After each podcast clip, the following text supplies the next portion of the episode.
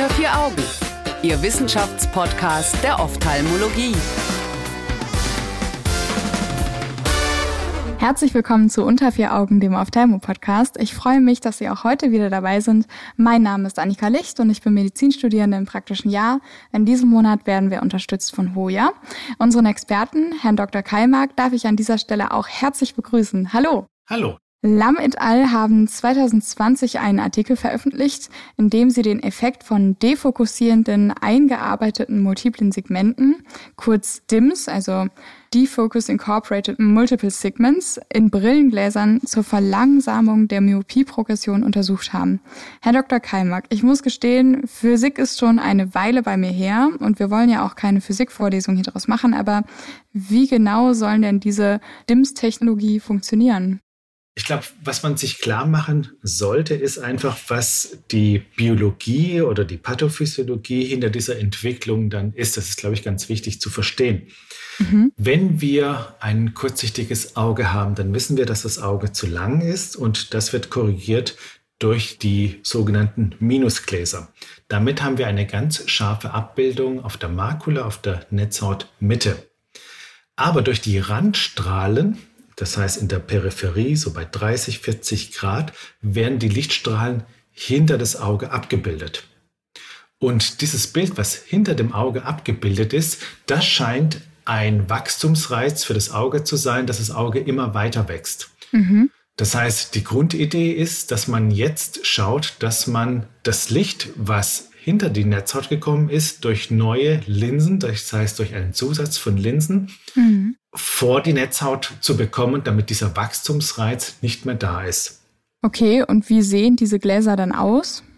Das Schöne an diesen Gläsern ist, dass man die von außen eigentlich gar nicht sieht, dass es wirklich Spezialbrillengläser sind. Das heißt, diese Brillengläser sind nicht entstellend. Wichtig. Und damit haben sie, glaube ich, erstmal die erste Hürde wirklich dann genommen, dass die Kinder die auch aufsetzen. Das heißt, man sieht diese ganz kleinen Linsen auf der Oberfläche nur dann, wenn man mit dem Sonnenlicht und mit dem Schatten dann spielt, erst dann sind die eigentlich wirklich zu sehen. Okay. Und diese Linsen sind auch nicht über die gesamte Brillenoberfläche, sondern nur in der Peripherie. Das heißt, im Zentrum haben wir eine Vollkorrektur, nur dann in der Peripherie gibt es dann diese kleinen Linsen drauf mit einem Nahzusatz von plus 3,5 Dioptrien. Okay, und Sie haben gerade schon erwähnt, wenn man da mit dem Licht und dem Schatten spielt, gibt es da dann optische Nebenwirkungen, die die Kinder dann wahrnehmen? Das heißt, wenn wir oder wenn das Kind die Brille zum ersten Mal aufsetzt, dann ist es schon so ein bisschen komisches Gefühl. Mhm. Ich weiß, meine Tochter hat wieder da als erste, glaube ich, in Deutschland diese Brille aufgesetzt. Wir sind, ihr dankbar. dankbar. Und ich muss sagen, sie hatte, glaube ich, an dem Abend hatte sie Hunger, schlechte Laune und hat sie erstmal aufgeregt. Was hast du denn da wieder angeschleppt? Mhm. Jetzt kann ich das Gedicht von Morgenstern, glaube ich, richtig, Berlin in Nebel, richtig verstehen, weil alles so ein bisschen komisch war am Anfang. Aber nachdem sie dann was zu essen bekommen hat, war dann wieder alles gut. Also, um es abzukürzen, die Hälfte der Kinder, die gewöhnt sich nach einem Tag daran mhm. und die anderen, die brauchen so eine Woche und dann sind sie komplett adaptiert. Okay. Wenn man durch diesen Teil durchschaut, wo diese kleinen Linsen drauf sind, dann geht die Sehschärfe ein bisschen runter und es hat auch eine Studie gezeigt, aber die Kinder adaptieren sich so schnell und haben so schnell eine Kontrastadaptation, dass nach zwei Wochen dieser reduzierende Effekt da ist und was die Sehqualität angeht, es keinen Unterschied gibt zu normalen Brillengläsern. Okay. Das ist ja schon mal eine sehr schöne Sache. Bei dieser DIMS-Technologie ist das jetzt der erste Versuch, die Myopisierung durch Spezialgläser oder Linsen zu bremsen? Also die, die Idee dahinter, die hat man vorher auch schon gehabt. Das gab es von der Firma Zeiss, gab es auch schon mal ähnliches, aber das hat nicht funktioniert, weil einfach dieses optische System nicht richtig ausgereift war. Mhm. Und diese Technologie oder diese Idee, dass man einen zweiten Brennpunkt vor die Netzhaut konzipiert. Das hat man beispielsweise bei Kontaktlinsen auch schon umgesetzt. Das heißt, einfach die Idee, ja. wie man das Augenwachstum aufhalten kann, wurde in der Kontaktlinsentechnologie schon umgesetzt.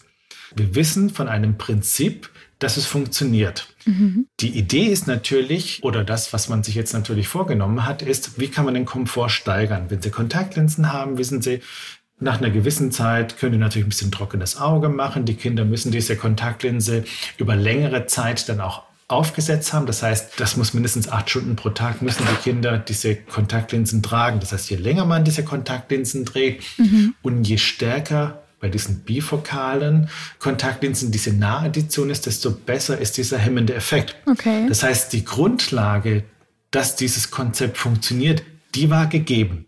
Jetzt ging es darum, wie kann man sowas dann auf eine Brille ummünzen und das ist das Erstaunliche, dass das mit diesen kleinen Linsen auch gelungen ist. Damit sind wir ja jetzt schon direkt bei der Studie. Das war die perfekte Überleitung. Wie haben die das denn dann jetzt aufgebaut, methodisch? Methodisch haben sie das so aufgebaut, dass sie zwei Gruppen gehabt haben. Das heißt, die Kinder, die ganz normal versorgt werden mit einstärken Brillengläsern. Und die zweite Gruppe, die hat genau diese DIMS-Technologie bekommen. Die haben diese Spezialbrillengläser bekommen. Das waren zwei Gruppen mhm. äh, zu je 80 Kindern. Eingeschlossen wurden Kinder zwischen 8 und 13 Jahren mit mhm. einem sphärischen Äquivalent minus 1 bis minus 5 Dioptrien. Und der korrigierte Visus, der musste 1,0 oder besser sein. Das heißt, sie waren dann voll auskorrigiert. Und auch hier, wie bei den anderen Studien, wurde ausgeschlossen, dass andere Erkrankungen die Sehqualität reduzieren konnten. Das heißt, eine Schwachsichtigkeit oder Schien wurde bei dieser Studie erstmal ausgeschlossen. Okay. Und wie viele Kinder sind da eingeschlossen worden? Das waren randomisiert wurden 183 Kinder, ausgeschlossen wurden bei der DIMS-Gruppe 14 mhm. und bei den Einstärken 9, so dass letztendlich 160 Kinder dann ausgewertet werden konnten. Das ist schon viel, oder? Das ist sehr viel und das reicht auch aus, damit man statistisch gesehen gute Ergebnisse dann auch liefern kann. Dann kommen wir doch vielleicht sonst mal direkt dazu, wie lange die gemessen haben. Die Studie, die ging erstmal über zwei Jahre und nach zwei Jahren musste wegen dem durchschlagenden Erfolg der DIMS-Technologie die Studie mehr oder Wir greifen vorweg, oh yes. ja, aber es kommt dann noch ein paar Details, die Sie noch kriegen können. Die musste dann nicht abgeschlossen werden, sondern die Kinder, die die Einsteigenbrillengläser bekommen haben, haben dann auch diese DIMS-Technologie dann bekommen, um zu schauen, ob man damit dann immer noch was erreichen konnte oder nicht. Sehr schön. Ich meinte das im Positiven. Wir können jetzt gerne noch weiter auf die Ergebnisse eingehen. Da wollte ich nämlich als nächstes hin.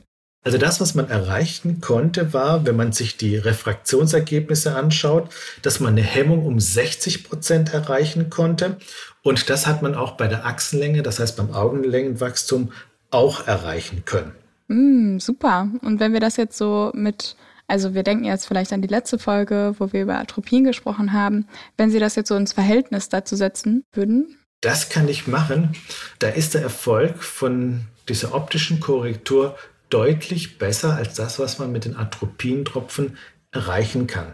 Mhm. Das heißt, wenn wir 0,01-prozentiges Atropin haben, dann haben wir gegenüber der Placebo-Gruppe einen hemmenden Effekt von 12 Prozent. Mhm bei 0,025-prozentigen gegen Placebo 29 Prozent okay. und den 0,05 Prozent 51 Prozent.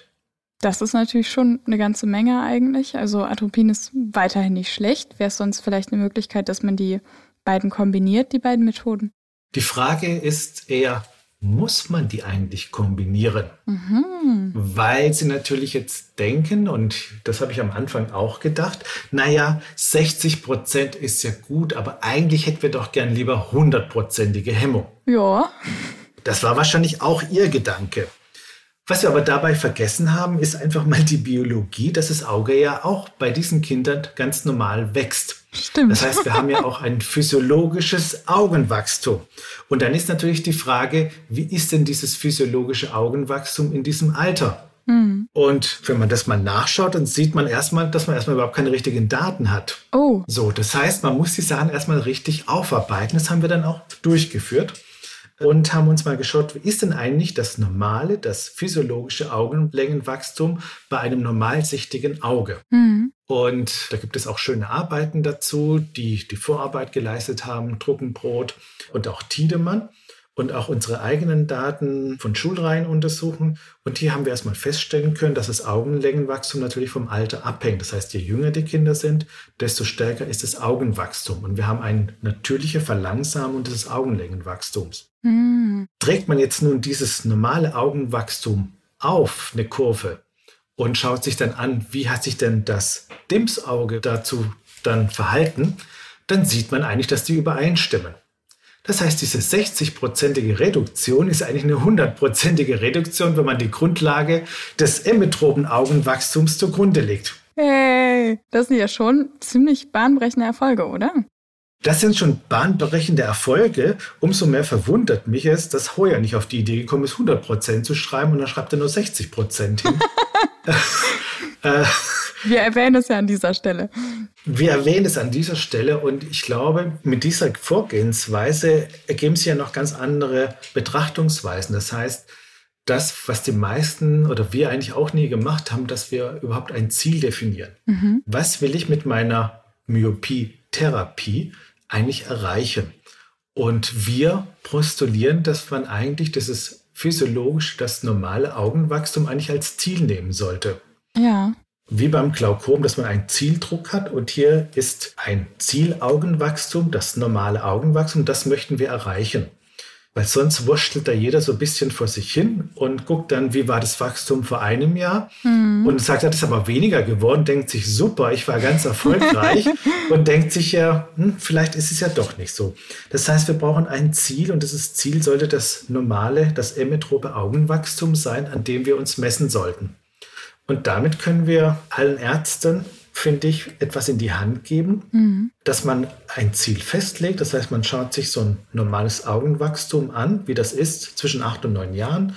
Wir haben da noch vorgeschlagen, dass man so eine Toleranzkurve oder Toleranzkorridor von 25 Prozent noch dazu gibt. Und wenn man sich innerhalb dieses Korridors befindet, dann denke ich, hat man das Ziel erreicht. Und wenn man das mit Brillengläsern dann hinbekommt, dann denke ich, dann sollte man sagen, dann ist gut.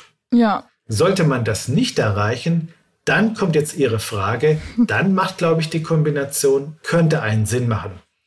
Es gibt bisher aber noch keine Studie, die das nachgewiesen hat, dass es eine Kombinationstherapie sinnhaft ist, weil jetzt auch die Ergebnisse mit den DIMS-Gläsern erst sehr neu sind. Und die sind ja auch sehr gut. Die sind ja auch sehr gut, aber der erste Impuls ist immer, boah, naja, 60 Prozent ist jetzt nicht so dolle. Aber es sind keine 60, sondern es sind eigentlich 100 Prozent, wenn man das normale Wachstum dann zugrunde legt. Das heißt, man sollte, finde ich, erstmal anfangen mit als First-Line-Therapie mit dieser DIMS-Brillenglas-Technologie, weil die einfach durchzuführen ist. Mhm. Das Kind muss ja sowieso eine Brille aufsetzen. Dann soll es doch gleich eine Brille aufsetzen, was auch die Myopie hemmt. Genau. Genau. Und dann, denke ich, kann man das nach einem halben Jahr oder noch einem Jahr nochmal kontrollieren, wie gut dieses Augenwachstum ist. Und wenn es dann erfüllt ist, dann machen wir weiter. Und wenn nicht, dann komme ich auf Ihren Vorschlag wieder zurück und sage, da hat die Frau Licht gesagt und es war nicht aufgegangen. Da gebe ich doch noch ein bisschen Apropin dazu. Es war natürlich nur meine Idee. Es ist niemand sonst drauf gekommen. Ja. Perfekt. Das heißt, Sie würden so eine Brille dann uneingeschränkt jedem Kind, mit, das myop ist und der beim Hausaugenarzt auffällt, so eine Brille empfehlen. Naja, wenn man sich die Daten anschaut und es gibt irgendwie keine Nebenwirkungen, dann spricht eigentlich ja nichts dagegen, dass man sagt, jedes Kind sollte eigentlich so eine Brille bekommen. Mhm. Gehen wir mal von den Kosten, wenn wir uns da mal entfernen. Genau, wenn es jetzt ja. nur um die Biologie, um die Wissenschaft geht, dann macht er so ein Brillenglas ja richtig Sinn und man sollte dann jedem Kind so eine Brille dann verschreiben, finde ich erst erstmal. Und dann haben Sie ja gerade schon erwähnt, ist ja auch keine ganz unerhebliche Frage. Wie ist das denn mit der Zuzahlung zu solchen Brillengläsern? Also ich glaube, mit vielen Sachen, die neu sind und die auch es überhaupt publik gemacht werden sollen, ich glaube, dass hier etwas Neues da ist, mit dem man die Myopie hemmen kann. Mhm. Die ist, glaube ich, noch nicht so richtig in der Politik und bei den Kassen vielleicht durchgedrungen. Ich meine, wir haben ja noch viel Entwicklungshilfe zu leisten. Also wir alle kennen Karies-Prophylaxe, aber so eine Myopie-Prophylaxe, die gibt es ja eigentlich nicht. Ich meine, wir haben 32 Zähne und nur zwei Augen. Mhm, äh, da ist die Gewichtung vielleicht eine ganz falsche. Das heißt, wenn wir die Möglichkeit haben und wenn den Krankenkassen dann auch klar ist, wenn wir so eine fortschreitende Myopie hemmen können, mhm. dann tun wir den Kindern ja wirklich was Gutes. Auf lange Sicht gesehen wahrscheinlich bei den Krankenkassen ja auch, weil ja die ganzen Sekundärerkrankungen, die später mal auf diese Kinder dann zukommen, könnten wir damit ja deutlich minimieren. Mhm. Und damit ja die Krankenkassen auch was davon haben. Später. Genau, darum geht es ja letzten Endes immer. Also erst geht es mal die Kinder um die Gesundheit. Ob die Krankenkassen dann Geld einsparen können, da geht es vielleicht erst sekundär. Aber ja, das natürlich das, schon. das sollte man, glaube ich, bei so einer Betrachtung auch nicht vergessen. Es ist so, dass die Kassen die Brillengläser zurzeit noch nicht übernehmen. Aber auch wenn sie dem Kind ein normales Brillenglas verschreiben, da wird, glaube ich, auch nur 12 Euro übernommen von diesem Brillenglas. Das ist ziemlich wenig. Das ist ziemlich wenig. Und wenn man das Ganze vielleicht dann hochrechnet, dass sich diese Brillengläser, und das ist so eine Garantie, was die Firma ja auch dann gibt, dass wenn sich die Brillengläser innerhalb eines Jahres ändern sollten, dann werden die übernommen von der Firma. Mm, schön. Das heißt, man hat eigentlich so ein Brillenglas über zwei Jahre finanziert, wenn sich die Stärken von diesen Brillengläsern dann ändern würden. Das heißt, die Firma, die scheint ja dann doch an ihr Produkt zu glauben, sonst würden sie wahrscheinlich sowas dann gar nicht in die Runde reinwerfen. Mhm. Ab welchem Alter würden Sie so eine Brille dann empfehlen? Also, wenn das Kind wirklich schon kurzsichtig ist, wenn das mit vier oder fünf Jahren schon kurzsichtig ist, dann kann es eigentlich auch das Brillenglas dann auch nehmen.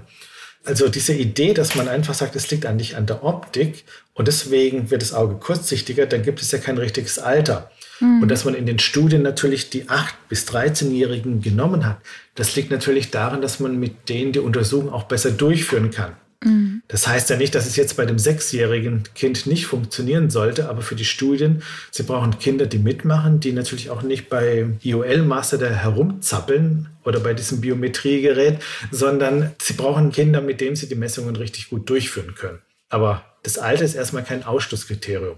Super, vielen herzlichen Dank. Das ist doch eine ziemlich gute Nachricht, finde ich, mit der wir dann auch diesen Themenmonat leider schon wieder beenden. Und ich danke Ihnen herzlich, Herr Dr. Keimark, dass Sie uns zur Verfügung gestanden haben für Fragen und uns alles erklärt haben. Ich habe Ihnen zu danken für die wirklich kurzweilige Podcast mit Ihnen.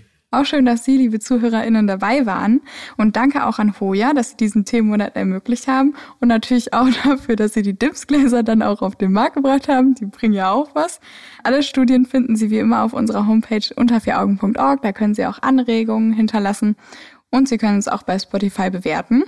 Ab nächster Woche dreht sich ja alles um Genetik und Onkologie. Es wird auch da wieder spannend. Wir freuen uns, wenn Sie dann auch wieder dabei sind und wünschen Ihnen bis dahin eine schöne Zeit. Unter vier Augen. Eine Produktion der CareCom GmbH unter der Leitung von Prof. Dr. Alireza Mirshahi und Tobias Kesting.